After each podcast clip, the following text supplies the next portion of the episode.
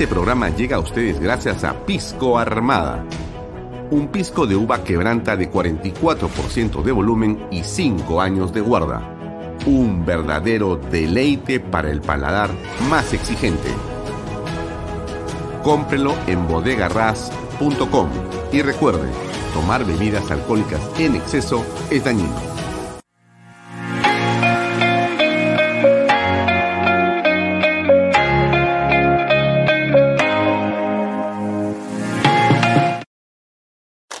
Coldwell Banker Realty Bienes Raíces. Para invertir o vender bienes raíces en Miami, Florida, Coldwell Banker. Coldwell Banker, la número uno hace 23 años en Estados Unidos y la número uno en Florida con más de 12 billones en ventas. Comuníquese con Jimena Prele al WhatsApp 001-305-904-0631. Coldwell Banker Realty, bienes raíces. Delop.pe. Somos especialistas en transporte de carga regular. Transporte de concentrados de mineral. También transportamos material y residuos peligrosos. Y diseño y construcción en todo el Perú. Ubíquenos en nuestra web delob.pe. En el año 2022, el anuncio del inicio de la construcción de siete proyectos mineros marcará la pauta para el crecimiento económico del país. Así, Expo Mina Perú avanza impulsando las transacciones comerciales de la gran industria minera y sus proveedores. Participa con nosotros en la Gran Feria Minera de Lima, que abrirá sus puertas del 27 al 29 de abril y será presidida por Víctor Govitz, de compañía minera Antamina. No dejes pasar la oportunidad de presentar tus productos y servicios al sector más importante de la reactivación económica. Presentaremos la conferencia Internacional de Minería y el Congreso Latinoamericano de Compradores Mineros. Separa tu stand en Expo Mina Perú y haz negocios con el sector minero. ¿Qué tal amigos? Muy buenas noches. Bienvenidos a Vaya Talks por Canal B, el canal del Bicentenario. Mi nombre es Alfonso Valle Herrera, como todos los días, conectados a través de mis redes sociales, las de Canal B y de expreso.com.p y expreso.tv. Entramos en directo para conversar con Juliana Calambroyo, ella es una especialista, tiene un programa aquí en Canal y usted lo conoce, Familias Vulnerables, pero ella es especialista justamente en el tema de la mujer, la familia y en general los derechos de los niños por nacer y en general los derechos humanos. Vamos a comenzar con ella porque ha habido algo importante que en las últimas horas ha ocurrido para poner, digamos, una paralela para detener y para advertir de eh, discursos y maniobras desde el gobierno, específicamente desde el Ministerio de la Mujer y Poblaciones Vulnerables. ¿Qué dijo la ministra, la señora Diana Miloslavic Tupac? ¿Y por qué es que el Congreso de la República la citó? ¿Y por qué la señora ministra dijo mejor regreso otro día? Quiero escuchemos a Juliana Calamayo para que nos cuente el incidente. ¿Cómo estás, Juliana? Buenas noches. Buenas noches. ¿Cómo estás? Mira, eh, yendo eh, directo al tema, ¿no? Eh, la ministra hace casi tres semanas, en la semana previa de la celebración del Niño por Nacer, estuvo en un local, perdón, en una radio nacional y sus declaraciones en dicha radio fue que ella tiene la esperanza de que en el Perú pronto se tenga el aborto legal, gratuito y seguro. ¿No? Entonces, poniendo otra vez eh, o intentando poner otra vez en la palestra el tema del aborto y la legalización del aborto.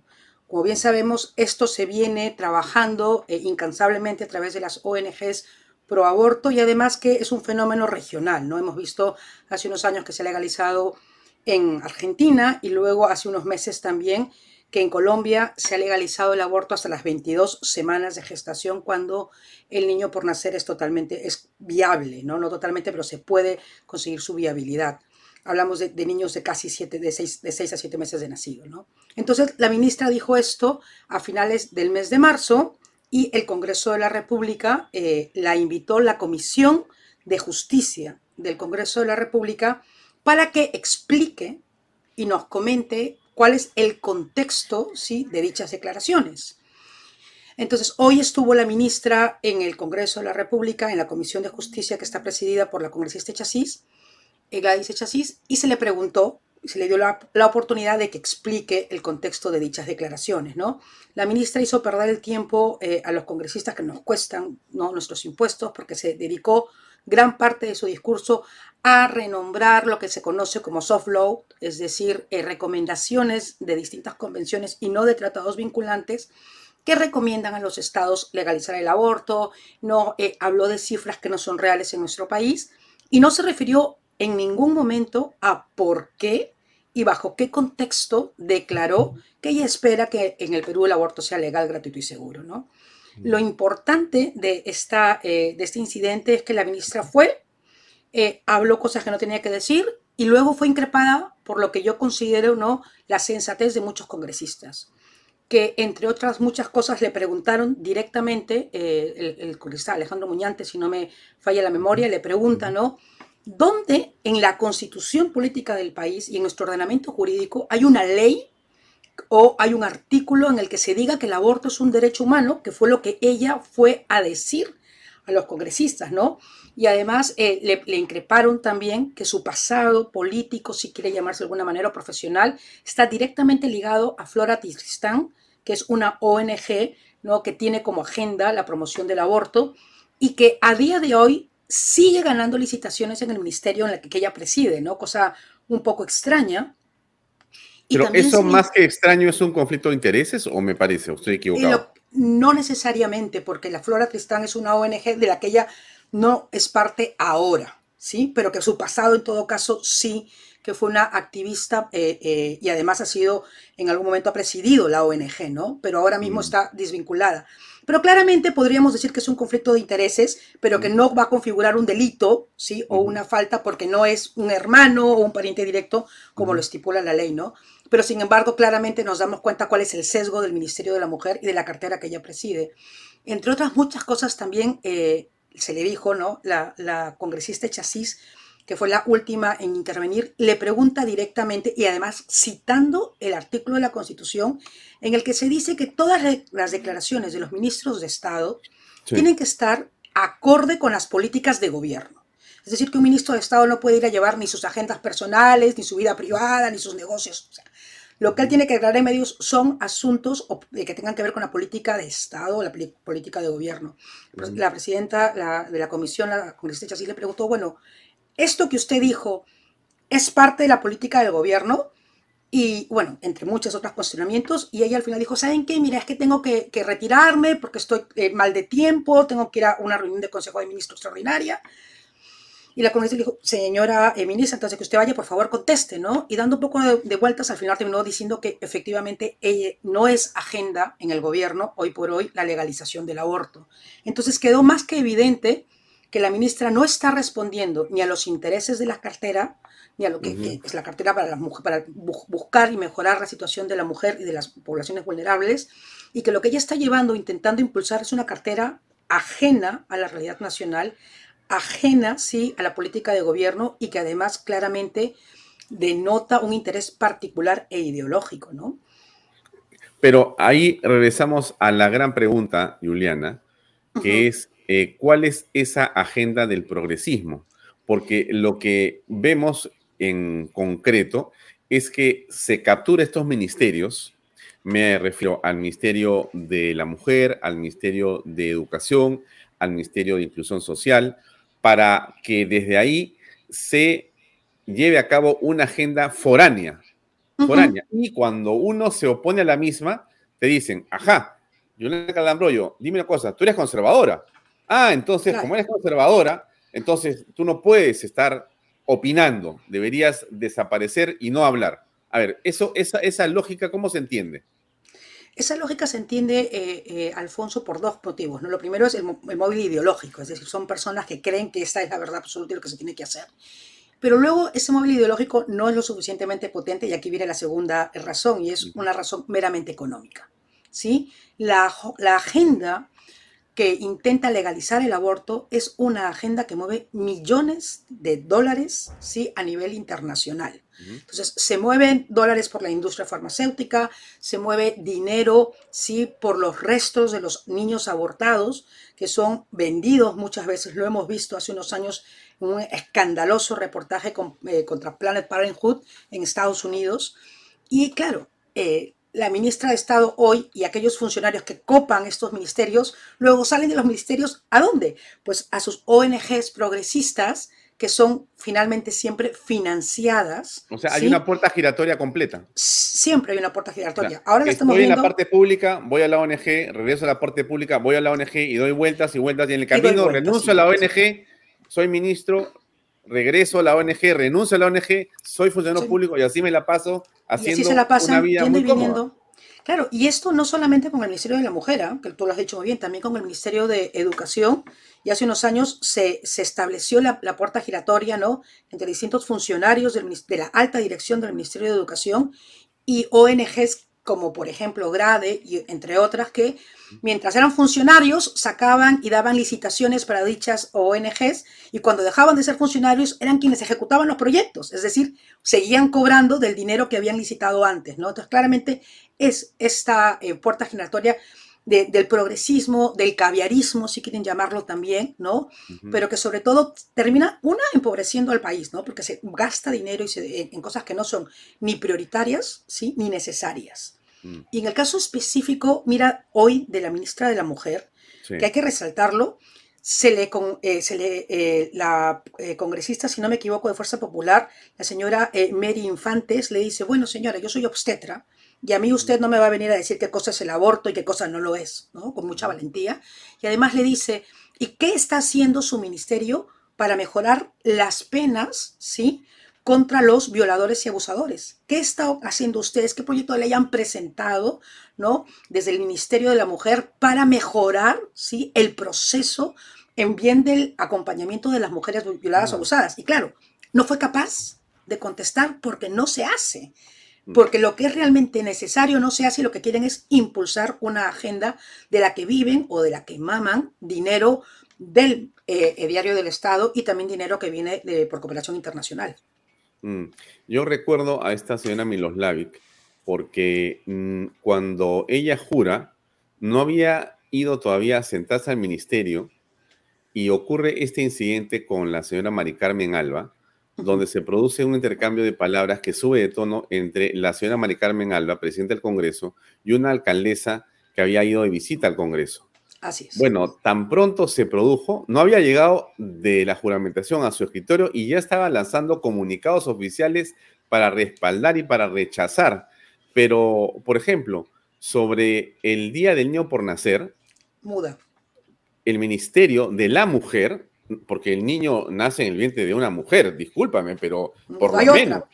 O sea, no hay otra manera. Bueno, Así ya. Es. Bueno, eh, bueno, pero ni una línea. O sea, ahí no hay tweets, ahí no existe nada. Y no solo eso, Alfonso, que también se lo increparon hoy, ¿eh? Se lo increparon eh, eh, el congresista Alejandro Muñante, si no me equivoco, también se lo increpa y le dice, no solo esto, el Día del Niño por Nacer, que se celebra los 25 de marzo, se celebran en el marco de la ley que declara al niño por nacer. Es una ley que obliga a, las instituciones del Estado y a todos los ciudadanos a conmemorar ese día. ¿No? Mm. Porque la Constitución es clara, la Constitución en el artículo 2 dice que al concebido, ¿no? Le favorece, eh, hay que respetarle todos los derechos en cuanto le favorecen, el derecho a la vida el primero. Mm. Y el Ministerio de la Mujer no puso un tuit. Y sin embargo, días después, si no me equivoco, es el 31 de marzo, se lo dijeron hoy también, que es el Día de las Identidades y la Visibilidad Trans, sí salió un comunicado con bombos y platillos, ¿no? Entonces te das cuenta del sesgo ideológico. Mientras una es una conmemoración amparada en una ley, y que además refleja el sentimiento del más del 90% de los peruanos, ¿no? Y no se dice nada frente a otra situación totalmente ideológica que no representa sino una minoría muy pequeña del Perú y que además no está amparado en ningún sistema o, en el sistema jurídico nacional, sí se hacen los comunicados, ¿no? Entonces, claramente es el sesgo ideológico y la agenda que caracteriza a la ministra del Ministerio de la Mujer y Poblaciones Vulnerables. Simplemente lamentable, pero es lo que estamos viviendo, que no es lo único, ¿no? Pero creo que estamos viviendo en este gobierno que no da para más. Bien, yo sé que tienes un compromiso académico, así que no te quiero quitar más tiempo, pero te agradezco mucho, Juliana, porque nos has dado luz sobre un tema que es central y que no debe pasar desapercibido. Gracias por tu comentario esta tarde en Vaya Talks. Muy amable. No, muchas gracias a ti, Alfonso. Buenas noches con todos. Hasta luego. Buenas noches. Bien, amigos, era Juliana Calambroyo. Ustedes saben que ella tiene un programa aquí en Canal B los días jueves a las 8 de la noche. Es Familias Vulnerables. Y es muy interesante ese programa. Yo recomiendo a usted que lo vea siempre porque eh, Juliana es una mujer que se ha formado en esto. Se ha formado en la protección de las familias vulnerables, que son aquellas que tienen más de tres o cuatro niños. Ella es una madre de nueve peruanos, pero, o de nueve, de nueve integrantes en su familia, pero eh, por lo tanto practica con bastante, digamos, rigurosidad eh, lo que puede ser entender, comprender la eh, vulnerabilidad que tiene una familia cuando el Estado le da la espalda, cuando la sociedad te dice, bueno, como tú has tenido muchos hijos, mala suerte, pues y entonces el Estado se enfoca en aquellos que tienen uno o dos hijos y les dicen no más de los que tienen y desean por voluntad propia tener más hijos y contribuir de esa manera a la sociedad y a la humanidad, pues a ellos no se les considera y más bien hasta se les proscribe o se les toma como un mal ejemplo. Entonces, Julia tiene un programa muy interesante los días jueves eh, en Canal B que nosotros hemos siempre promovido y promovemos porque queremos que ese punto de vista, el que ella tiene, eh, su formación, su experiencia, su caso particular y la lucha por esas ideas nos parecen centrales en el debate nacional. Y qué bueno que ella haya tuiteado como tuiteó hoy con respecto a la señora Diana Miloslavi y qué bueno que en el Congreso hayan aclarado la posición que el Perú tiene que tienen las familias peruanas y que los intentos de la señora Miroslavi, con todo respeto por su, digamos, investidura como ministra o por su condición de profesional en esa materia y seguramente especialista, pero que no compartimos, por lo menos en este programa, y que nos hace mucho bien a nosotros, por lo menos, escuchar tanto a Juliana como al congresista Muñante y a otros congresistas que han defendido la posición que está además en nuestra Carta Magna y que de muchas maneras está presente en la mente, en el corazón y en la vida de millones de familias peruanas. Así que lo dejamos ahí. Vamos a tocar este tema en otro momento, pero ahora ya no podemos seguir con esto porque el programa continúa. Y les cuento que tenemos para hoy en Bahía Talks. Miren, hoy vamos a hablar con César Combina. Ustedes saben quién es César Combina, no tengo que presentárselo porque ustedes ya lo conocen, ha estado en este programa y está en varios lugares. Él es un político joven, em, era candidato a la alcaldía de Lima por Fuerza Popular y algo puso Keiko en las últimas horas y dijo, ya no vamos como eh, candidatura a la alcaldía de Lima.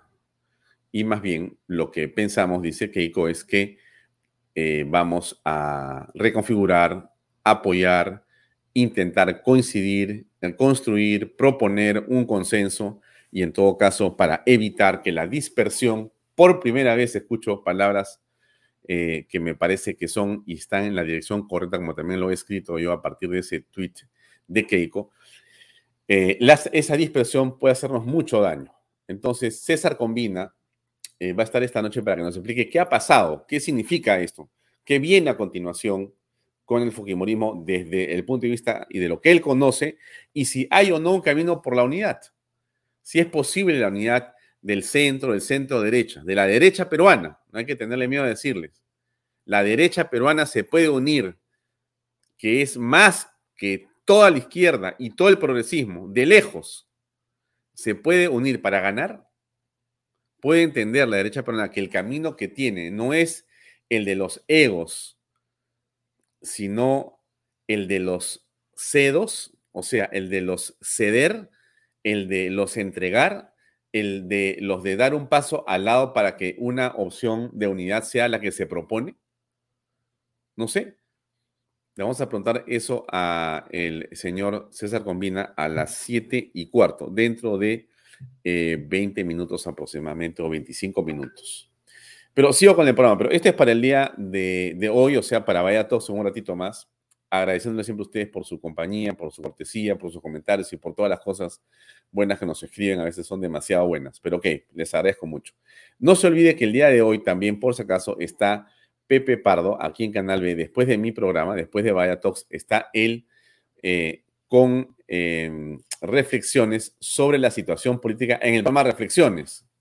Y va a estar Rafael Rey y el alcalde Augusto Cáceres, el alcalde de San Isidro. A ver, yo no, yo hablo un poco de los programas que tenemos en Canal D, porque obviamente yo soy el principal interesado en que usted vea los programas de Canal D. Por eso le cuento tanto, ¿no?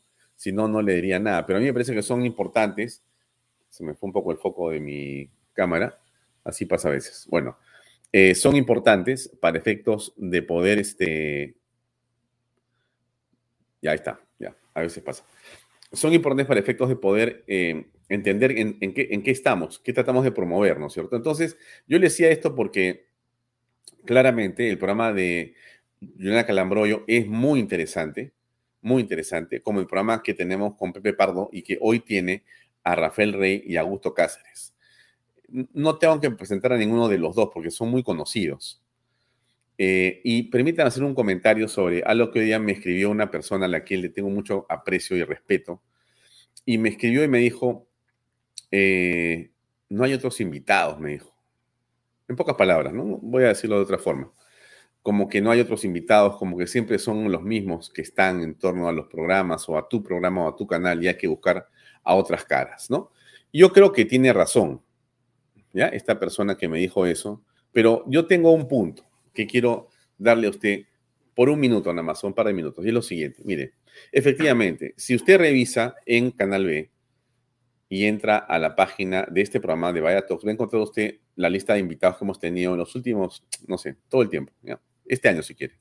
Y va a encontrar usted ahí solamente 20, 30, 40 o 50 o 60 invitados o más, ¿correcto? Y de repente usted va a encontrar que alguno de esos se ha repetido una o dos veces o de repente hasta tres veces, ¿no es cierto? Y va a encontrar que son muy parecidos a los que tuvimos el año pasado y que básicamente son, con algunas excepciones, más o menos, si se quiere, los que están en el Mm, en la media, ¿no?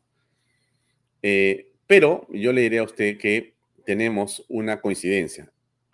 Casi la mayoría de esos, casi la mayoría de esos invitados eh, tienen un pensamiento con el que coincidimos, si no plenamente, en un gran porcentaje. Algunos no, porque algunos discrepamos también claramente. Pero yo lo que trato de hacer en, en Bahía Talks, y permítanme que le explique por favor un segundo, porque me parece importante lo que le quiero decir, es que esas personas tengan una tribuna en el canal para que usted los pueda conocer, para que usted los pueda apreciar. Yo creo que son valiosos. Quizá para usted unos sean más que otros, a otros usted los odie de repente, porque así es el medio y la televisión. A otros usted los considere un poco más. ¿Y por qué le digo esto? Porque la falta de liderazgo es algo que adolece la derecha en el Perú. No quiero decirle que yo invito a gente solo de derecha. Lo que le quiero decir es que en alguno de ellos o en el, en el grupo de ellos están los líderes que tenemos hoy día.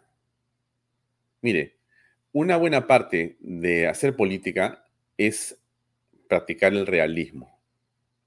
El realismo. Hay que poner siempre los pies sobre la tierra y trabajar con lo que se tiene. Una cosa es querer mucho o tener planes sobre cosas que quiero o puedo hacer, pero uno tiene que partir por lo que hay. No hay más que lo que tenemos. ¿Eso es bueno o es malo? Depende cómo lo mire usted, siempre. Siempre todo va a depender de con qué cristal lo esté mirando. Entonces, si bien es cierto, no hay más, porque alguien diría, ¿por qué no invitas a otras personas? Porque cuando yo pongo una persona no conocida, mire qué curioso, usted no la quiere ver.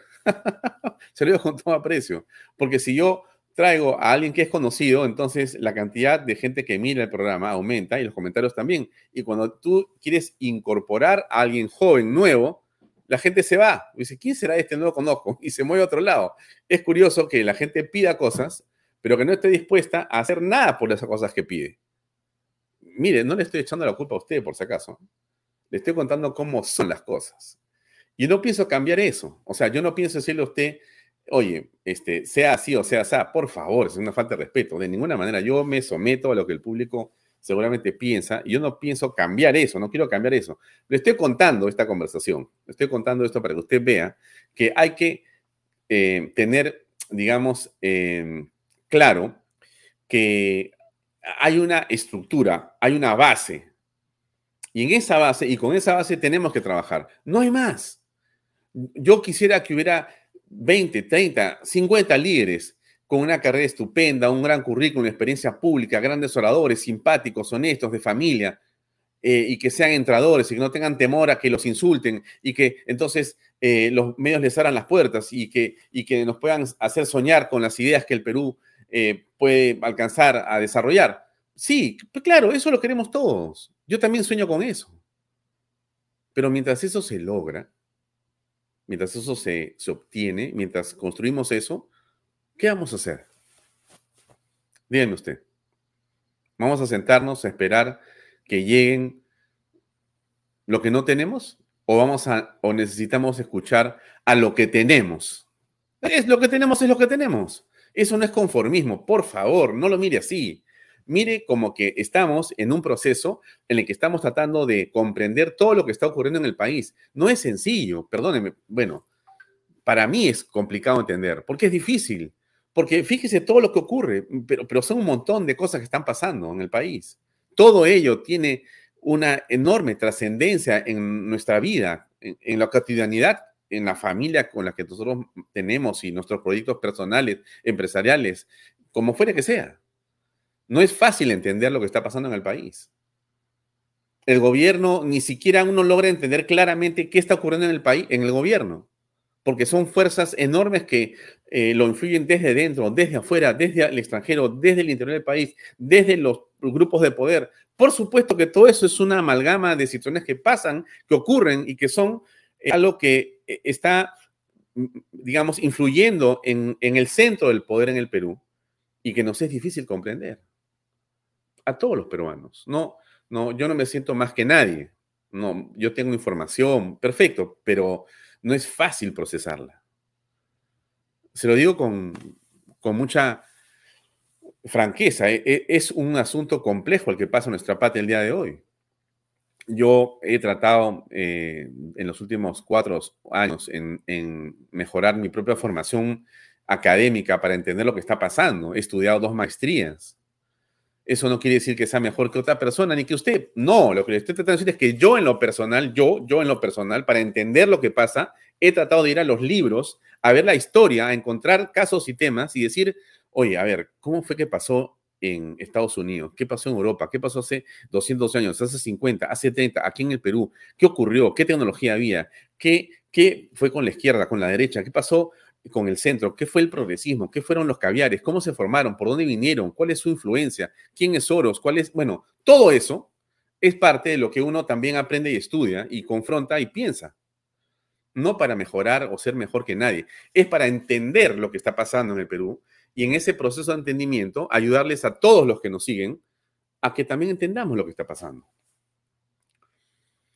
Entonces, yo, ¿por qué le digo esto? Porque, claro, yo también coincido con los amigos que me escriben, ¿no? Me gustaría poder seguramente de alguna manera tener a, mucha gente nueva que sea brillante y que sea muy interesante para escuchar horas.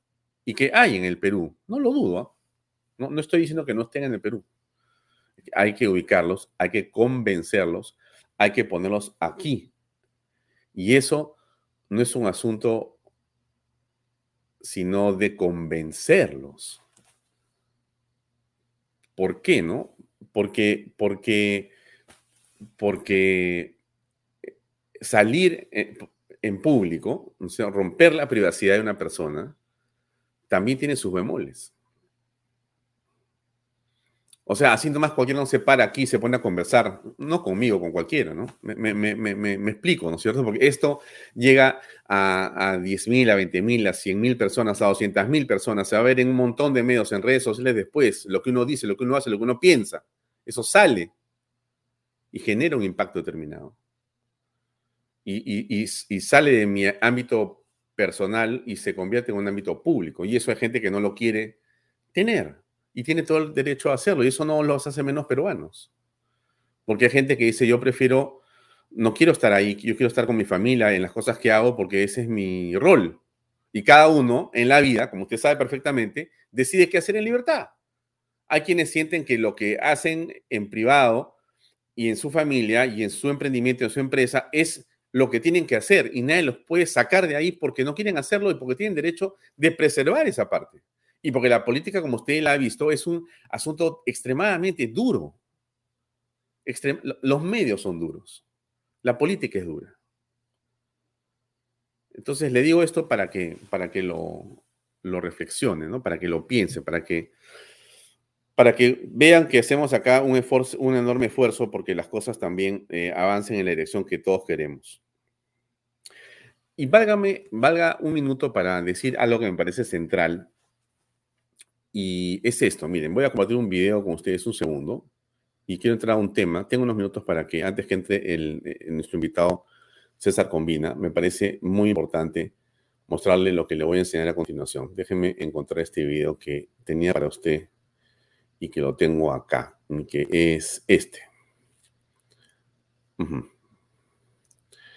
Vamos a entrar a un tema que me parece súper importante. Mire. Pregunta, me preguntó también por los fallecidos de estos últimos movimientos, a todos ellos mis condolencias. al niño, por ejemplo, que se ahogó en el río de cercano al aeropuerto de Jauja, inmediatamente a través del programa Juntos del MIDIS, eh, nos pusimos a, disposición de la familia y acompañamos en todo el momento hasta el sepelio de, este, de este jovencito que hoy en la mañana salió en una conferencia de prensa la, vicepresidenta Dina Buluarte a decir que están ayudando a las a los familiares de las víctimas que van a, través de un programa que se llama Juntos. ¿Qué es lo que está pasando ahí?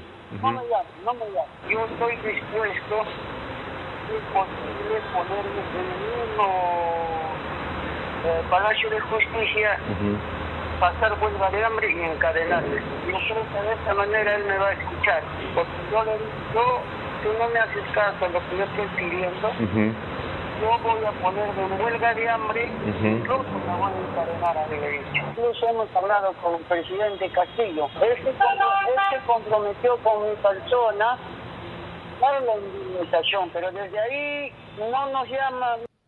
Mm. Bueno, eso se llama mentir, ¿no es cierto? Lo que hace Suena Boluarte es mentir. No, eh, el señor Beto Ortiz, que es un periodista de Willax, ha sacado al fresco al gobierno en repetidas oportunidades. La señora Rosana Cueva, desde su programa Panorama en Panamericana, ha sacado al gobierno también en muchos momentos en los que, por supuesto, se cometen faltas o evidencian delitos o comportamientos que son absolutamente reprobables por los ciudadanos. Ocurre también con Claudia Toro, periodista también del programa de Beto Ortiz, Beto a Saber, en Willax. Y en general está comenzando eh, a producirse una estrategia del gobierno para callar a la prensa que le molesta. O a quienes les molesta, ya no solamente a la prensa. Ha ocurrido eso eh, con Claudia Toro, con Beto Ortiz, con Rosana Cueva, con Raúl Labarte de El Reporte, un diario digital que llega todos los días por WhatsApp. Ocurrió esto con el señor Fernando Sillonis, que también está siendo querellado. En general, lo que ocurre de parte del gobierno y de quienes están cerca del gobierno es una, digamos, estrategia, ¿no? Es un impulso por, eh, de alguna manera, amedrentar a quienes discrepan y quienes están haciendo una labor que desde nuestro punto de vista, por más que uno discrepe de ciertos estilos o formas, uno no tiene sino que solidarizarse con todas estas personas que he mencionado, que son periodistas, comunicadores, gente que está detrás de la pantalla o detrás de un medio de comunicación para decir lo que piensa en una coyuntura como esta. A pesar de todos los errores que pueden cometer estas personas, siempre va a ser mejor tenerlos en libertad. Siempre. Y eso fortalece el sistema. Lo hace más seguro. A pesar de todos los errores que puedan cometer. Porque eso es la prensa libre. Así es. Entonces, nos parece que estamos entrando en otra página en la historia del Perú. No sé si eh, todos se dan cuenta de esto. No sé si se dan cuenta de lo que está pasando en el Perú, pero no es bueno. Tampoco para los medios. Nosotros seguimos adelante, por supuesto. Canal B no se va a detener bajo ninguna circunstancia. Eso no significa que seamos machitos ni nada por el estilo, por favor. Este, pero yo sí le digo, señoras, usted que nos ve, amigo que nos ve, tú que nos sigues, es complicado es complicado, es complicado. Pero es lo que hay que hacer. Cuando hablamos hace un momento de cuál es el rol que nos toca, ¿qué nos toca pues? Si no, ¿qué hacemos? Yo le pregunto a usted, ¿qué cosa? ¿Vamos a sentarnos a aplaudir? ¿Qué? ¿Petroperú? ¿Qué? ¿A la señora Miroslavic? ¿Al señor Pedro Franque? ¿A la señora Mirta Vázquez?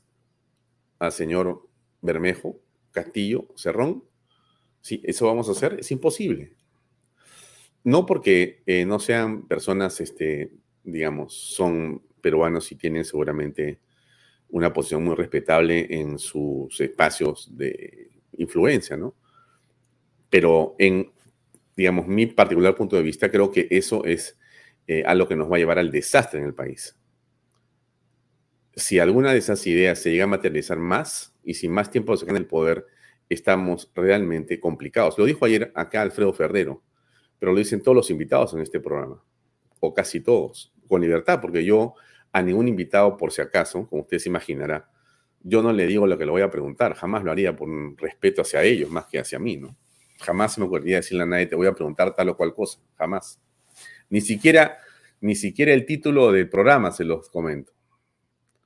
Es obvio que si los invito a conversar o a, cualquier persona acá, es obvio que hay un interés de mi parte sobre algo que ha ocurrido o cuál es su punto de vista, ¿no? Eh, en algunos casos, cuando es un tema técnico, obviamente tengo que darles un poco más de alcance, pero a lo que quiero llegar es que, que este, lo que uno está tratando de hacer es eh, participar y promover desde donde nos encontramos nosotros ahora la libertad de expresión, de comunicación, y eso es, creo, algo muy importante en el país en este momento, ¿no? Que hagamos eso. Eso, creo que eso es lo central en el país, que nos aboquemos cada uno desde el punto de vista donde, o de, la posición que tiene a tratar de impulsar las cosas eh, de una manera eh, legítima y de una manera apropiada. Bueno, dicho esto, ya he hablado demasiado el día de hoy. Mira, antes de conversar con este César Comina, que ya está conectado con nosotros, gracias a, que le hemos avisado con tiempo, ya tiene la cortesía de acompañarnos. Déjeme poner un video más que tenía para usted el día de hoy, porque me parece interesante que usted lo vea. Eh, este es este que está aquí, muy interesante. Mire. Aquí está. ¿Usted sabe quién es esa persona que está corriendo? Esto parece casi un este una broma. Si usted sabe quién es, escríbalo. no, no, no, mentira, se lo voy a decir yo. Es el ministro Modesto Montoya, ¿no? Que en sus redes sociales él eh, disfruta colocando este contenido.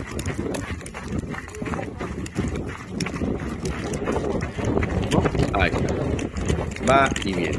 ¿Qué cosa es el que es muy bueno hacer ejercicio? Y esto es lo que él comunica. ¿Por qué se lo pongo? Porque mire, frente a las cosas que pasan en el país, el señor Montoya tiene el tiempo para poder hacer esto. Yo no estoy criticando, por si acaso.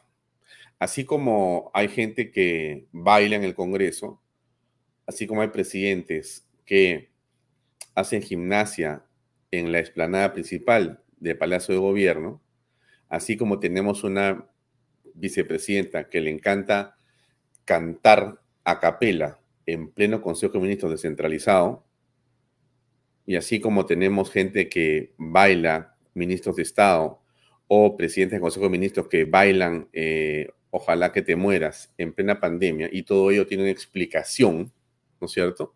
Bueno, el señor Modesto también seguramente tiene su explicación, ¿no?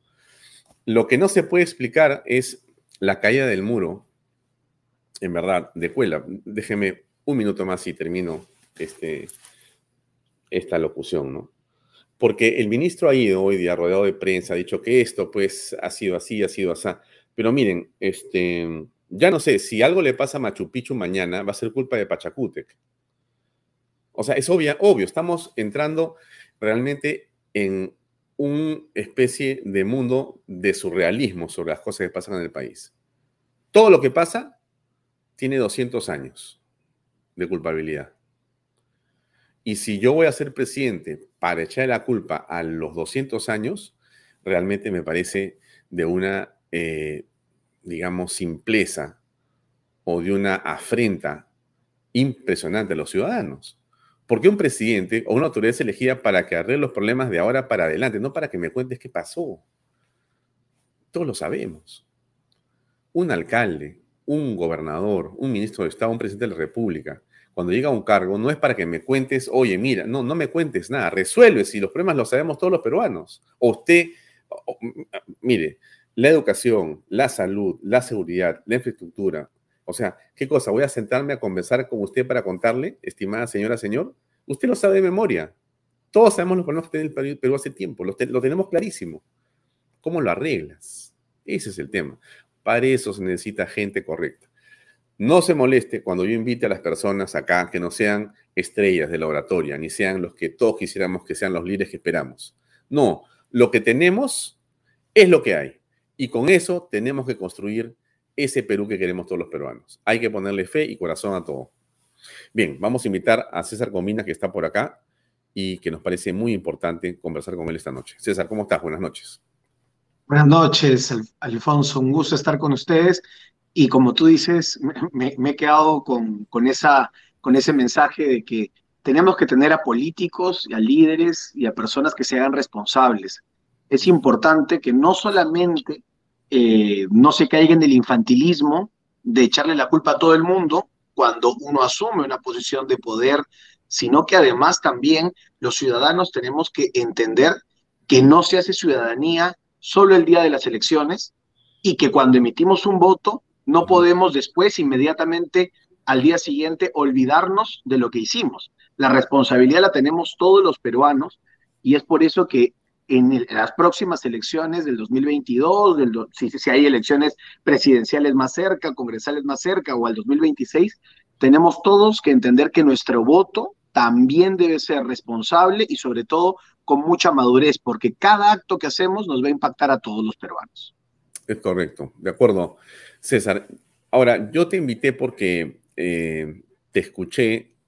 A ver, conversamos acá hace unas semanas y dijimos, mira, Alfonso, me dijiste, si por alguna razón yo veo que nosotros no vamos a llegar, entonces yo el primero dar un paso al costado y nos sumaremos. Y dije, bueno, me parece muy importante y yo te felicité porque creo que es no solamente algo eh, legítimo, pero sobre todo me parece que es otra manera de hacer política y eso hace mucho bien, mucho bien. A mí me da mucho gusto. Te han tirado palo porque te dicen que tú has sido de tal partido, de tal otro, no sé cuántos, pero la política es como uno la puede hacer, no es como uno la quisiera hacer, porque eso es imposible, uno camina por donde puede y va avanzando. Es lo que yo percibo en el caso tuyo. No te tiro flores porque no, no, no te conozco personalmente y te he conocido aquí en la entrevista, en la última vez que conversamos, después no te he visto nunca más en mi vida. Así que, bueno, mirando ese, digamos, camino en el que tú has avanzado, no sé si va a ser con este alcalde ahora de algo o candidato, pero eso es otro tema. Entonces, lo primero es, ¿qué pasó en Fuerza Popular? Porque Keiko nos envió a todos los peruanos un Twitter. Me parece muy interesante. Y dice, doy un paso al costado por la unidad y para que sirva como, digamos, un espacio para consensuar y que la derecha se una. ¿No? Las fuerzas se unan. Bueno, a ver, ¿qué fue? Tú has conversado con ella. ¿Qué cosa hay al interna? ¿Qué ha pasado? ¿Cuál ha sido el análisis, por favor? Sí, nosotros desde un inicio eh, planteamos las cosas muy claras. La, la precandidatura no respondía a saciar intereses personales o saciar intereses partidarios. Esa fue la primera, el primer acuerdo que tomamos junto a Keiko Fujimori y el Comité de Fuerza Popular. Era para promover que no se repitan los errores del 2021. Mucha gente quería eh, un espacio a una persona nueva y cada partido tenía que tener una persona para poder promover este diálogo y nosotros lo empezamos desde el primer día, sin condiciones y sobre todo sin soberbia, sin decir, bueno, todos van detrás mío o todos se acomodan al, al, baile de Fuerza Popular porque Fuerza Popular quedó segundo. Creo que gracias a Dios se pudo escuchar y yo agradezco a Keiko Fujimori y al equipo de Fuerza Popular que supieron escuchar el 64% de limeños que no querían y que no se identifican necesariamente con un partido, pero que sí eh, apoyaron con su voto a Keiko en la segunda vuelta por un bien superior. Creo que lo mínimo era responder con ese mismo nivel de compromiso, madurez y responsabilidad.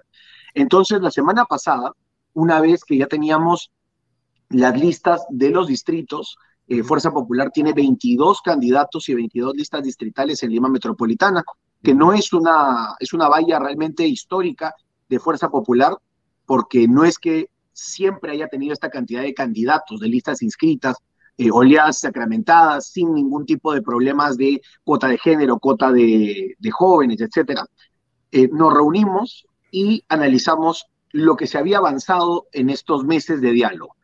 Eh, hemos visto que, tal como lo habíamos advertido desde diciembre del año pasado, existe un proyecto específico desde Palacio de Gobierno y desde Perú Libre para sepultar una candidatura oficialista con el símbolo del lápiz que no va a despegar y que eh, tiene un nombre que es el señor Yuri Collantes, creo Yuri Collazos, que es el, secretario general de Lima Metropolitana de Perú Libre, un hombre de mucha confianza de, de Vladimir Cerrón, pero que además está yendo a un sacrificio. El verdadero candidato no es el señor Yuri, tampoco es la señora Zaira, y en ese contexto nosotros teníamos que analizar esto fuera del partido, no pensando en lo que le convenía a Fuerza Popular o a César Combina para hacerse un poco más conocido o menos conocido, sino en lo que le convenía a Lima y a los intereses de los demócratas y de los patriotas que venimos levantando la voz y representando eh, en, este, en este proceso. En ese contexto, ¿por qué, ¿por qué hubo el comentario de que el candidato real de, de Perú Libre y de Vladimir Cerrón y Pedro Castillo no es el candidato que va con el símbolo de lápiz? es porque en las últimas semanas se ha fortalecido esta alianza entre la candidatura de Podemos y el oficialismo. Eh, sin pelos en la lengua, yo tengo que decir abiertamente que el candidato oficialista, tal como ocurrió en las elecciones del 2018 en la región Junín y el 2014 en la región Junín, utilizando partidos aliados llamados topos de Perú Libre, es el señor Daniel Urresti. Y en ese contexto, eh, la polarización la, el, silencio cómplice que ha tenido Daniel Urresti en el proceso de vacancia, en la crisis política, en la subida de los precios, en el caso de los transportistas, en todas estas semanas hace entender que no solamente se va a enfrentar a un candidato oficialista pequeño, sino más bien a un candidato oficialista que el día de hoy, en todos los sondeos, aparece entre el primer y el segundo lugar. En ese contexto, yo saludo que Keiko Fujimori y el Comité Ejecutivo de Fuerza Popular hayan escuchado la posibilidad de llevar nuestro, nuestro llamado de diálogo a un paso siguiente, que es, como lo comenté contigo hace, hace unas eh, tres semanas aproximadamente, una, un retiro de candidatura, manteniendo nuestra posición a nivel vecinal, es decir, manteniendo nuestras candidaturas distritales, pero con el objetivo de que nuestro porcentaje electoral se concentre en un candidato o en una candidatura que puede empezar con buen pie la campaña eh, al sillón metropolitano, pero que sobre todo genere los consensos para evitar que gane un topo de Perú Libre. Creo que este es un mensaje que, que, debe ser tomado como lo que es, un mensaje de madurez, pero sobre todo de compromiso con algo que es superior a las aspiraciones personales o a las aspiraciones políticas que todo partido puede tener. Está, es, es, correcto y es válido que todo partido quiera verse en la cédula, que todo partido quiera verse en el debate. Pero si eso va a generar un daño a Lima Metropolitana y al proceso de sacar a Pedro Castillo de Palacio de Gobierno, creo que estamos en el lado correcto de la historia. Ya, pero vamos a ver, por partes. Primero, esa narrativa según la cual ustedes han descubierto, visualizado o identificado a un topo es una narrativa, eh, digamos, que puede ser interesante. Pero la pregunta que obviamente tengo que hacerte es, ¿cuáles son las evidencias que ustedes han encontrado concretas para señalar eso? Porque si no, este, me parece que es simplemente el deseo de bajarse a alguien que está en un lugar expectante y que no comparte las posiciones del Fujimorismo, porque históricamente, hasta donde yo recuerdo, el señor Urresti ha sido siempre anti-Fujimorista, no eh, de ahora, ¿no? sino desde la época en que él apareció, eh, digamos, en la palestra eh, con Ollanta Humala. Siempre tenía una posición contraria al Fujimorismo. Eso ha sido históricamente una posición de él. Entonces, ¿qué cosa es lo que ustedes pueden explicarle a la opinión pública, a los votantes, para decir, él es ELA, porque yo creo que Podemos eh, claramente eh, está en una situación en el Congreso bastante más cercana al presidente de la República y a ciertos grupos que están en el Poder Ejecutivo ahora. Pero estamos hablando claramente de lo que ocurre con el caso de Daniel Urresti. Entonces, ¿cuáles son esos hechos que hacen que Daniel Urresti sea el topo de el lapicito? El, primero, el primero de los casos, creo que además es el más emblemático, es un silencio y un hasta cierto punto boicot innecesario de los procesos de fiscalización y de control político a Pedro Castillo. Es, es inaudito como una persona que fue candidato presidencial, que llevó consigo a una bancada parlamentaria, que el día de hoy es una bancada satélite de Perú Libre y del oficialismo, se pueda quedar callado en momentos tan duros. Y que, por ejemplo, a diferencia del resto de candidatos, inclusive algunos que sí tienen coqueteos abiertos con el gobierno, pero que han tenido una mínima, eh, una mínima pues decencia de solidarizarse con el sesenta y tantos por ciento de la población que quiere la salida de Pedro Castillo, tendría que haber emitido algún tipo de opinión. En octubre del año pasado, con la primera moción de vacancia, se dedicó a destruir el proceso de unidad de la oposición y de diálogo de la oposición en el Parlamento. Avanza País, Fuerza Popular y Renovación dialogaron abiertamente y también, claro está, dialogaron con Podemos para intentar sumarlos a un proceso que era natural. Ellos tomaron una decisión en su bancada de no sumarse. Sin embargo, teníamos a Daniel Urresti boicoteando desde fuera este proceso de diálogo, sin ser parte del Parlamento, porque si en todo caso él no se hubiera querido meter en esta situación, no se habría dedicado a usar esto para poder contribuir al gobierno de Pedro Castillo. En segundo lugar, se da un segundo proceso de vacancia. por, qué Urresti tenía que intervenir? ¿Por, qué? O sea, su estrategia puede ser justamente guardar silencio, como han guardado silencio también otras personas.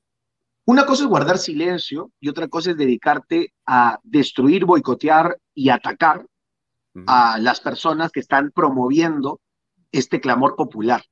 Y esto mm, eh, no solamente le ha pasado, no solamente me ha pasado a mí, porque el señor me ha atacado públicamente, y atacado a Keiko Fujimori, esto puede tener un tema personal, su antifujimorismo y su odio visceral quizás lo gobierna, pero también ha atacado a Rafael López Aliaga, también atacado a Hernando de Soto, también atacado a Patricia, eh, a, a Patricia, Adriana y a otras personas que sin tener ningún tipo de problema ni ningún tipo de vinculación a la campaña municipal han intentado tender puentes con distintas bancadas y distintos líderes para encontrar una solución a esta crisis política. Daniel Urresti no quiere resolver esta crisis política porque es parte de esta crisis. Es un elemento no solo distractor, no solamente de boicot, sino que además es un elemento funcional a Pedro Castillo y a Perú. Pero ahí te hago la siguiente este, repregunta, César. Estoy, entiendo tu, tu, punto, pero quiero decirte lo siguiente, ¿no?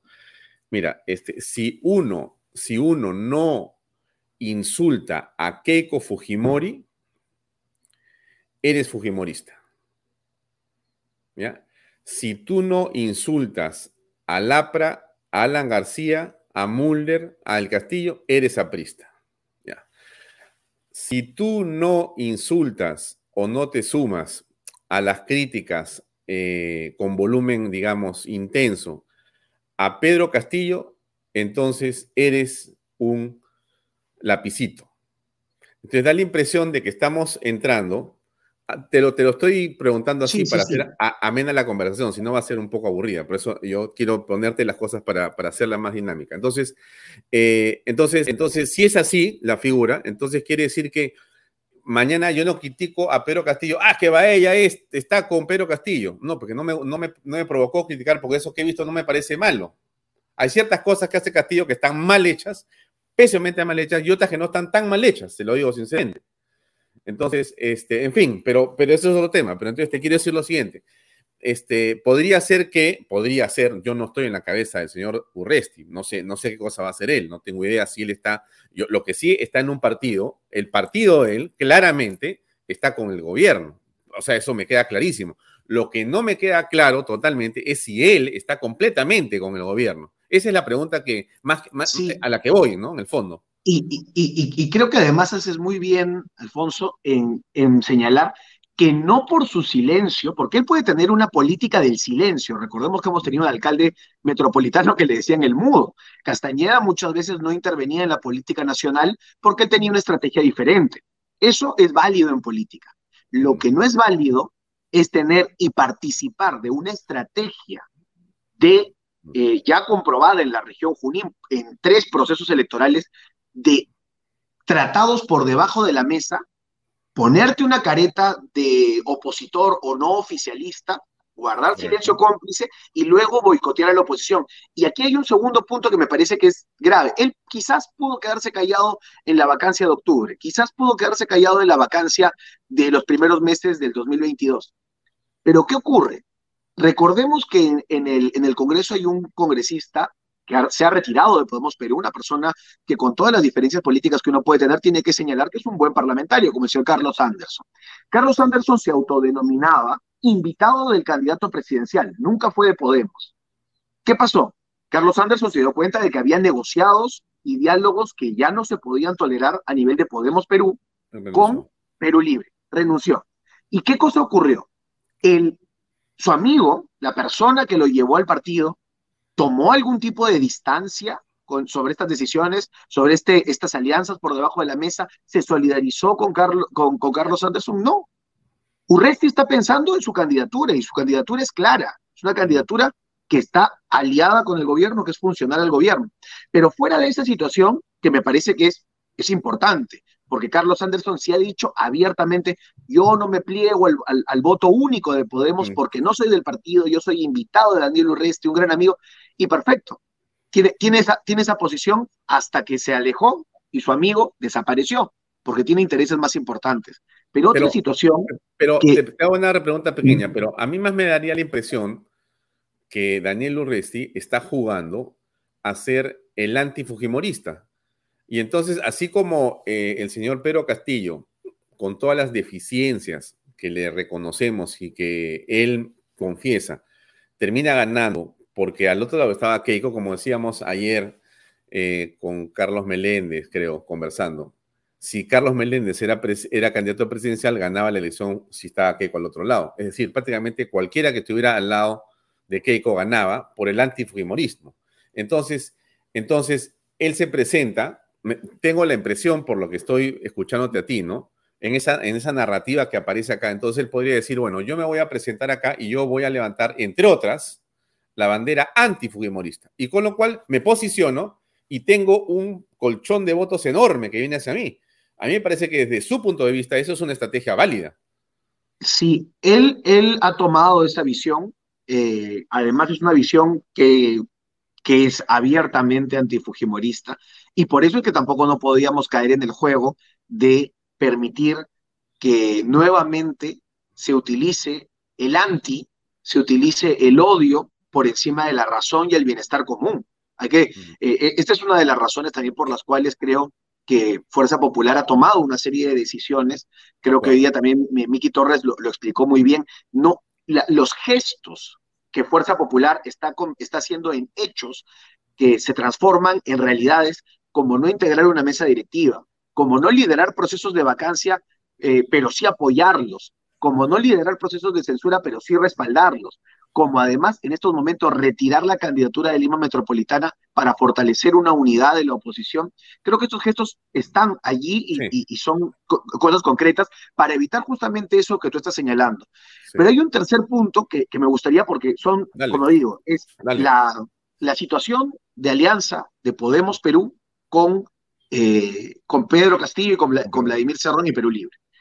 El caso específico de los invitados y de personas muy, muy positivas que acompañaron a Urresti en un momento y que terminan alejándose porque se dan cuenta que hay algo detrás, que no es normal que un, que un ex candidato presidencial se quede callado y que le, haga, le haga 100% caso al presidente de su partido sin decir ni siquiera pío, porque hay algo superior atrás que no es el bien del Perú, sino que es un pacto por debajo de la mesa.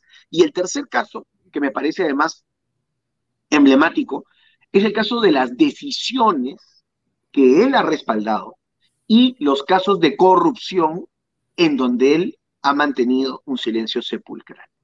No, no es igual quedarse callado en un proceso de vacancia y decir, bueno, yo soy un candidato a la alcaldía metropolitana, ya no soy candidato presidencial, no quiero opinar sobre la vacancia porque mi partido ha tomado esa decisión y acato esa decisión partidaria. Perfecto, quizás podría ser válido. Yo personalmente pienso que el día de hoy alguien que no tenga una posición clara sobre Pedro Castillo no puede asumir un cargo público. ¿Por qué? Necesitamos liderazgo, necesitamos claridad, necesitamos marcar una línea y que el elector no vuelva a tener, no vuelva a comprar gato por liebre le vendieron un profesor que no era profesor, le vendieron un rondero que no era rondero, le vendieron una persona del pueblo que no es del pueblo. Entonces, eso nunca más puede volver a ocurrir. Y lo que tenemos con el caso de Daniel Urresti es que sí ha habido complicidad, por ejemplo, en el encierro que sufrió Lima Metropolitana. Eso, es inaudito. Una persona que con su silencio ha respaldado una decisión dictatorial de encerrar a todos los limeños. Ya, pero, creo, a ver, creo, creo que ahí no, hay punto ni siquiera.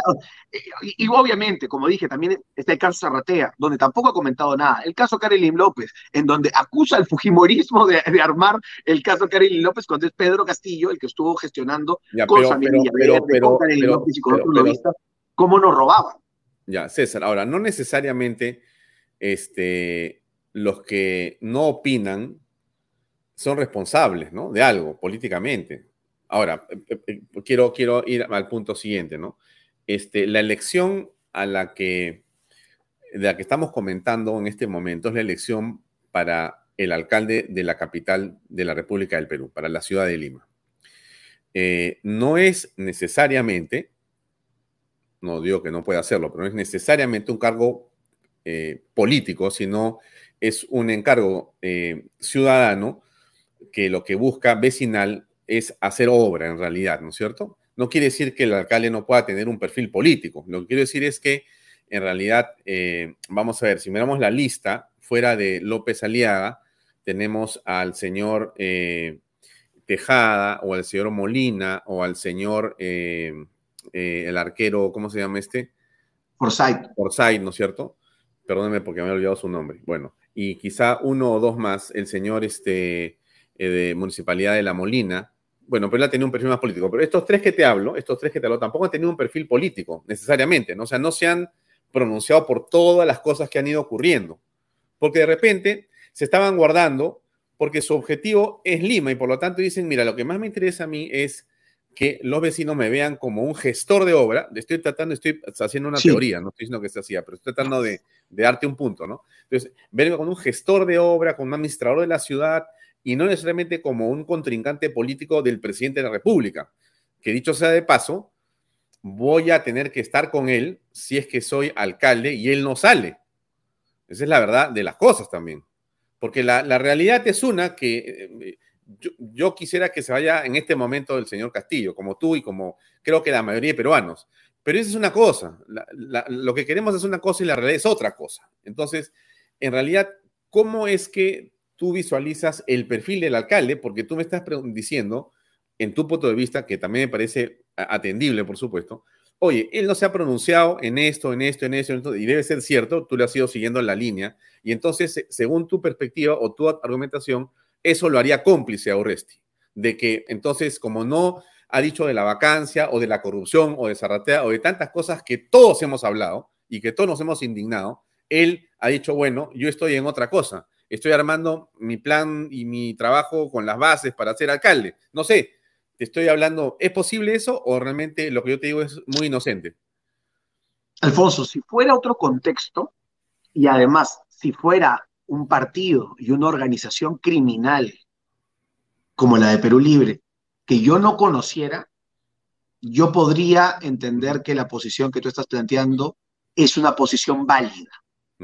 ¿Por, qué, por, qué, ¿Por qué digo de que, de que esto es lo que nos va a decir Urresti? Urresti nos va a decir, yo estoy dedicado a la seguridad. Sí, compadre, seguridad. Seguridad es encerrar a nueve millones de limeños porque querían salir a protestar contra tu presidente. Seguridad es eh, poner a, todos los delincuentes de Vladimir Cerrón y avalarlos en el gobierno. Eso es seguridad. Seguridad es permitir que se excesione en Zarratea o en La Molina con, con Sagasti. Entonces, eh, claro, suena, si esto fuera la elección del 2006, si esto fuera una situación entre Andrade y Castañeda, yo creo que sí, yo creo que sí, se podría aceptar ese tipo de silencios, se podría aceptar ese tipo de excusas o de estrategias. Pero ¿por qué estoy 100% convencido de que esto no es así en este momento? ¿Por qué? Porque el 2014 se lanzaron en la región Junín, siendo gobernador Vladimir Cerrón, casi 20 candidatos, 20 personas que estaban infiltradas en Alianza para el Progreso, en Acción Popular, en el FREPAP y en movimientos regionales que nunca habían aparecido, que nunca habían dicho ni pío sobre el robo masivo que había ocurrido en el gobierno regional de Junín en la gestión del 2010 al 2014. Pero todos ellos estaban en el debate del Jurado Nacional de Elecciones para hacer leña a la señora Nidia Vilches, que era la líder en ese momento de la oposición, al señor Ángel Unchupaico y a César Combina, que eran los tres candidatos que sí habíamos marcado posición contra el gobierno de Vladimir Cerrón. Ese mismo, ese mismo montaje se dio el 2018, cuando logramos la unidad de la oposición sin embargo, movimientos muy chiquitos y partidos muy chiquitos tenían candidatos con 0.1% de intención de voto, pero con campañas millonarias, con campañas que parecían eh, casi una campaña eh, presidencial. Ese mismo formato de topos también se dio en ese momento, para dividir, atacar y restar a la oposición. De hecho, Vladimir Cerrón gana en primera vuelta el 2018 porque en la división de los últimos días del voto, concentramos el voto del 80% de la región Junín, tres candidatos. Mm. Tres candidatos, Cerrón, eh, mi persona y Sósimo Cárdenas, concentramos el 80% del voto. Pero el 20% restante, que estaba en otros 10 candidatos topos, dividió el voto e hizo que, por porcentajes, Vladimir Cerrón gane en primera vuelta. Ese mismo formato es el que se está aplicando aquí. A mí no me parece, no, no me parece casualidad que Juntos por el Perú esté lanzando a, dos personas también, una eh, representada eh, muy, muy cercana al ministro del, de Comercio Exterior y Turismo, y otra que ha sido abiertamente miembro parte del, del plan de gobierno de Pedro Castillo. Tampoco me parece sorprendente que Perú Libre esté lanzando al señor Yuri, secretario general de Lima Metropolitana, que va a entrar con una campañaza, porque está financiado mm. por los tiranos del centro y los dinámicos del centro. Pero el objetivo de ellos no es ganar, el objetivo de ellos va a ser debilitar al que le pueda ganar Urresti. Y ya, no lo hicieron antes, entonces estoy, eh, y, lo hice a la interna de Fuerza Popular, estoy con la responsabilidad de advertir que este es un comportamiento político de Perú Libre. Entonces, hay opciones que uno diga, no, no va a pasar y pase, y otros, como lo que yo creo que se debe hacer, es no confiarnos, apostar por la unidad y decir las cosas tal y como son. Ya. Bien, entiendo tu punto claramente. Ahora, la pregunta de todo el público que mira esta entrevista es, oye, pero está muy bien que la señora Keiko haya dicho que no va a poner alcalde o candidato para que pueda haber, digamos, un mayor consenso sobre seguramente López Aliaga o quien pueda liderar el camino, ¿no? Si es que no es él, cualquier otro. Perfecto. Pero la, pregunta que nuestro público se hace es, oye, este, ¿de qué sirve que sea o el señor López Aliaga o el señor Tejada o el señor Molina o cualquier otro que no sea eh, un candidato del este, gobierno topo como fuere, si el Jurado de Elecciones y OMPE y etcétera siguen siendo lo mismo. Entonces, entonces este, estamos eh, con tareas no terminadas o no llevadas a cabo. Eh, ¿Cómo aprecias tú esto que te digo de, digamos, el sistema electoral? ¿O tú no lo ves importante? Creo que, creo que has dado en el clavo. Y esto es una, situación vital. Eh, no podemos caer en el simplismo de decir que todo se va a arreglar solo sacando a Pedro Castillo o solo sacando a Dina Boluarte. Hay un, y, además es una palabra que utilizó en algún momento eh, el expresidente Alejandro Toledo, hay un andamiaje, hay una construcción, hay una estructura, hay una red que hace que todo esto peligre. Y no podemos dejarlo al azar. Tiene que haber una salida para este proceso, que no solamente es una vacancia, una renuncia, una destitución por denuncia constitucional, sino que tiene que venir acompañado por un verdadero cambio del, del, Jurado Nacional de Elecciones, del Pleno del Jurado Nacional de Elecciones, de la forma de conformación de los jurados electorales especiales. ¿Por qué? Porque los jurados electorales especiales son los que ponen las primeras eh, observaciones, las primeras inadmisiones o las primeras improcedencias a los candidatos. Recordemos que el jurado electoral especial Lima Centro fue el encargado de comenzar a ponerle cabe a César Acuña, a Hernando de Soto, a Rafael López Aliaga, con eh, temas de la misma hoja de vida, que realmente son, eh, al final se terminaron cayendo, pero y les hicieron perder tiempo de campaña, hicieron generar eh, problemas internos en los partidos desde el propio jurado electoral especial. ¿Y cómo se conforma un jurado electoral especial? Un miembro del Poder Judicial, un miembro de la Fiscalía y un ciudadano del distrito elegido por sorteo. Entonces, si sabemos que Perú Libre y la izquierda criminal y la caviarada y la lagartada ha tomado la Fiscalía y el Poder Judicial, desde la base del mismo proceso empezamos mal. Entonces tiene que haber un recambio de la OMPE, Jurado Nacional de Elecciones a nivel del Pleno, y inclusive analizar el caso RENIEC, en donde, por ejemplo, zonas como Arequipa, yo mismo he sido testigo porque me han entregado las pruebas de duplicidad y, hasta tres DNIs por persona. Hay personas mm. en la ciudad de Arequipa y en otras regiones que tienen tres DNIs con domicilios diferentes, en el cercado de Arequipa, en un distrito y en la provincia de Caima. Y en un solo día pueden emitir tres votos. Entonces, esto, esto tiene que hacerse a nivel de un gran pacto político para salir de esta crisis. Lo segundo son los jurados electorales especiales. Y lo tercero es lo que además creo que Fuerza Popular anunciará en las próximas horas, es que no solamente tenemos 22 candidatos y más de 200 o 300 candidatos a nivel nacional, sino que además nuestro compromiso con la unidad de la oposición es poner a disposición a nuestros personeros, es decir, el candidato que nosotros vayamos a respaldar por la unidad de la oposición va a tener a nuestros personeros también para poder contribuir y poder ayudar, porque la, la guerra no solamente va a ser contra esta organización criminal Perú Libre en las urnas, en el debate, en la campaña, sino va a ser también en el mismo proceso electoral, tal como hicieron en la elección del 2021. Ya. Ahora, la pregunta que te hago es, eh, ¿qué cosa es la oposición? ¿Quiénes forman la oposición? Eh, o sea, ¿qué partidos, qué personas? Eh, porque necesitamos, como tú sabes perfectamente, la política es antropomórfica, ¿no es cierto? Entonces, ¿quiénes son las caras visibles que van a ser parte de este frente democrático, por llamarlo de alguna manera? Pero antes de tu comentario, una breve pausa comercial y regresamos, por favor, contigo, César. Adelante.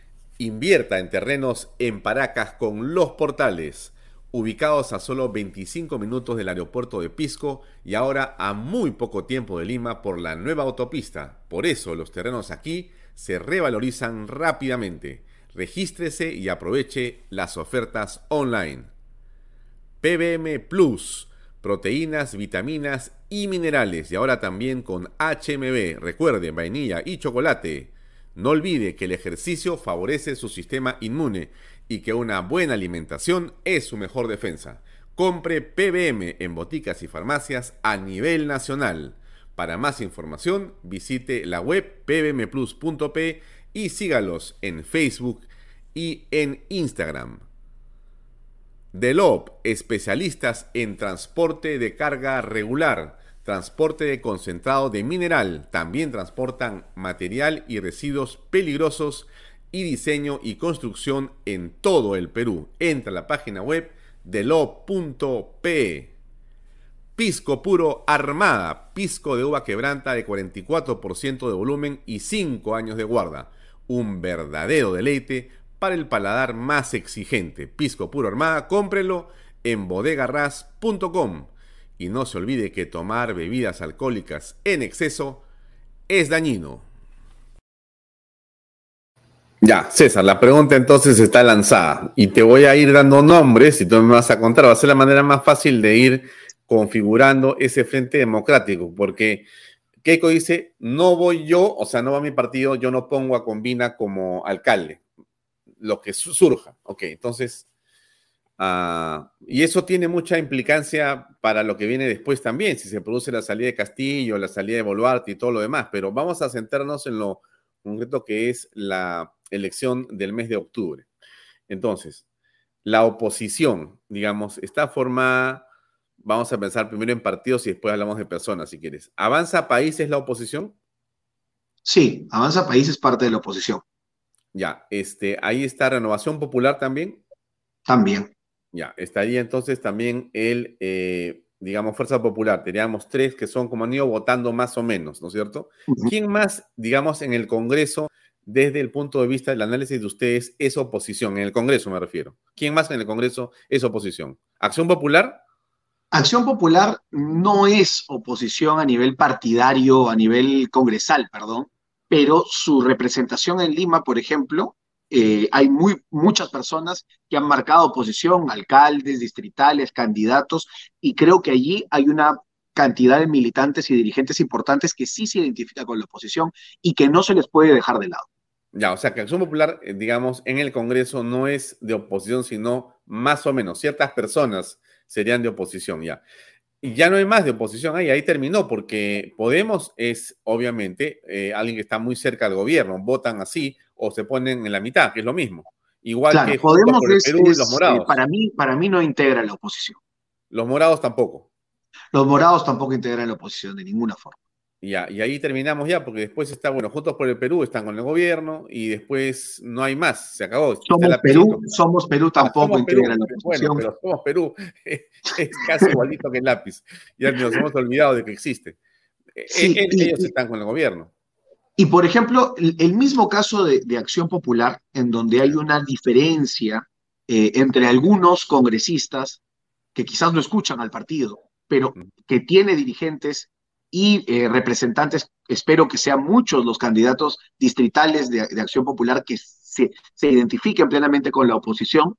También ocurre con Alianza para el Progreso, por ejemplo. Me, parece que uno de los interlocutores que se puede tener, eh, y además son personas visibles de Alianza para el Progreso que han marcado una, una posición firme contra el gobierno, son el señor Quiabra, la señora Echaíz, la señora Lady Camones, el mismo Richard Acuña, que es una persona bastante eh, influyente dentro del partido, eh, han marcado una posición y los candidatos, conozco a muchos que están el día de hoy postulando en los distritos, también tienen una visión que es opositora al gobierno por principios. Es decir, tú no puedes eh, avalar un gobierno izquierda criminal si eres un demócrata.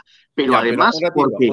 ahí, ahí con APP sí tenemos a ver que hacer un, una pausa un segundo, ¿no? Porque yo, entiendo lo que dices, estoy básicamente de acuerdo contigo, pero también es verdad que don César Acuña, siempre este, al lado, con su hijo al costado, Richard, a la que te has referido tú, alguno de ellos, este, terminan diciendo, no vamos a votar por la vacancia, no encontramos pruebas, o sea, también esto es históricamente lo que ha ocurrido. Sí, por eso es que digo que en estos casos, tanto Acción Popular como Alianza para el Progreso, yo no podría decir que el partido, eh, que ambos partidos son de oposición, pero que sí hay gente valiosa dentro que debe ser incluida en un diálogo. No, no hay nadie en la oposición, o, hablando como lo que necesitamos, como, como tú habías expresado, un frente democrático, no hay nadie que sobre, más bien todos faltan. Necesitamos que la gente sea clara con sus electores y diga, mira, a mí no me interesa, yo como alcalde, a mí cuánto me, me, gustaría que la primera pregunta que se le haga a todo candidato a la alcaldía de Lima y a todo candidato distrital es, ¿cuál es tu posición sobre Pedro Castillo, sobre Perú Libre, sobre Vladimir Cerrón? ¿Por qué? porque en campaña muchos se quedaron callados, en segunda vuelta muchos se quedaron callados y no les da ni siquiera asco que Vladimir Cerrón, un sentenciado por corrupción, entre a Palacio de Gobierno como en su casa. Sí, para Entonces, Ahora, creo, creo que las cosas deben empezar claramente, ¿no? Ya, ustedes, César, estarían de acuerdo, estarían de acuerdo, César, en que eh, hubiera otra persona, si es que no es eh, Rafael López Aliaga, el candidato a Lima? Nosotros no hemos conversado ni con Renovación ni con Rafael López Aliaga. La posición del partido es una posición principista. La posición también mía, que te lo comenté hace unas semanas, es principista, sin condiciones y sin diálogo necesariamente previo. Pero sí esperamos que en los próximos días, tanto Renovación como sus dirigentes y Rafael López Aliaga pueda atender diálogo no solo con nosotros, sino con el otro, con los otros grupos de oposición para lograr esta unidad. Porque yo de alguna manera tengo la, tengo la impresión, a ver, corrígeme tú, por favor, que Rafael López Aliaga, de alguna manera, tiene una posición que podría parecerse a la de Urresti con respecto al Fujimorismo. Porque eh, públicamente, Rafael ha dicho en varias oportunidades que él tiene una distancia con Keiko Fujimori y el Fujimorismo y ha explicado sus razones. De otra manera, en otro estilo, el señor Orsi también dice lo mismo. ¿Ustedes cómo, cómo evalúan eso? Lo más importante, y creo que es un cambio del chip que tiene Fuerza Popular el día de hoy, es que no está evaluando estas situaciones en tanto el anti, en tanto, bueno, ¿cómo, cómo podemos vernos beneficiados de esta fórmula? La, fórmula, la única forma que beneficia a Fuerza Popular a, los que han votado y confían en Fuerza Popular es que se beneficia a Lima. Es decir, que gane la, la oposición, que gane el, el, mejor o la mejor candidata para podernos beneficiar de esta forma a todos. Es la única forma que, que, ganemos. En Entonces, línea, en esa línea no puede haber ningún veto. Creo que es además una posición de Keiko Fujimori que, que, que, a mí me ha quedado muy clara, que no se puede conversar con odios. Es decir, nosotros no vamos a decir, por un comentario, por una posición personal que pueda tener el señor López Aliaga, no nos vamos a sentar con él. No, no creo que deba funcionar así. Aquí se tiene que empezar como borrón y cuenta nueva. Si el señor Urresti en los hechos habría mostrado que, que, fuera opositor, también nos sentaríamos con él. Lamentablemente, además, es claro, además es claro, además es claro y evidente que Rafael López Aliaga apoyó a Keiko Fujimori en la segunda vuelta. O sea, es evidente que ha habido ahí eh, por lo menos un tipo de alineamiento. O sea, que no sería extraño que Keiko le devuelva el apoyo a López Aliaga para Lima. Tampoco sería extraño que sea así. Pero en todo caso, avanza, avanza un poco más. Si es que no se diera ese caso, si es que no se diera esa, esa unidad, que sería, de mi punto de vista, lo mejor que podría pasar para, para reforzar una posición que puede ser muy buena para la ciudad con Rafael a la cabeza y entonces se van ustedes hacia otra candidatura, ustedes pensarían en, ya que no es Urresti, que, que ustedes lo visualizan como, digamos, alguien que está pegado al gobierno. Bueno, Forsyth es el lagarto o, no, o, no es el lagarto, no sé, ¿cómo lo, cómo, lo, cómo lo perciben ustedes? Personalmente, e, este tema, como digo, no ha sido analizado con nombres y con, y con propuestas de partidos, pero personalmente Somos Perú el día de hoy representa el, el, lagartismo y representa a todo este grupo de personas que están en el gobierno. Recordemos que el ministro Salas, a quien se le ha caído la pared de cuela por andar defendiendo a Pedro Castillo en lugar de haciendo su trabajo, es de Somos Perú y es una cuota de la repartija que hubo con Somos Perú en Palacio de Gobierno. Eso no lo digo yo, no me lo invento yo, lo dijo el congresista Helera, de la región Piura, de Perú, de, Somos Perú, que acudió a la reunión y dijo, el próximo gabinete nos van a dar un ministerio. Así es. Eso fue una repartija. Entonces, me parece que Fuerza Popular no, debería sentarse a dialogar con, con Somos y, Tejada, por ejemplo, Tejada, ¿cómo lo ven ustedes a Tejada o, a Molina de Avanza País, que es un aliado, digamos, entre comillas? Tejada, es un señor, es un, para mí y para muchas personas es un referente de una gestión pública exitosa, de una gestión pública que, como tú has señalado, no se ha metido en la política nacional, pero que ha dejado un legado y una huella en San Borja innegable. Y sería, creo que, importante eh, también desarrollar diálogos con él. En el caso del señor Molina, me parece que hay más que un diálogo directo con el señor Molina, hay un diálogo y un trabajo previo que ha habido entre la bancada Fuerza Popular y la bancada de Avanza País. El trabajo de Adriana Tudela, de Alejandro Cabero, de Patricia Chirinos, eh, de Norma Yarro, se ha, se ha traducido en trabajo conjunto. Muchas, muchas de las posiciones que ha defendido Nano Guerra García y nuestros congresistas han coincidido y además se les ha respaldado sin pedir ningún tipo de condicionamiento, por ejemplo, inclusive a la mesa directiva. Entonces, Creo que con Avanza País también hay una gran posibilidad de diálogo, pero no esperamos que nosotros seamos eh, algo así como que todos quieran conversar con Fuerza Popular. No, esperamos que nosotros seamos la posibilidad de sentarlos a todos. que el señor Molina, que Avanza País, se siente a conversar también con Rafael López Aliaga y, ¿por qué no también con otras personas valiosas como el señor Tejada? Nos queda un minuto. Publicidad y te pregunto, ¿qué vas a hacer tú ¿Vas a ser candidato a algo o no? No me respondas. Por favor, publicidad regresamos con la parte final de esta entrevista. Nos queda un minuto. Adelante. Alguien se durmió, creo, con la publicidad. A ver, un ratito, déjame ver dónde está. Me parece que están, están en otra parte, el equipo está haciendo otra cosa ahorita y déjame ver dónde está. Eh, un segundo.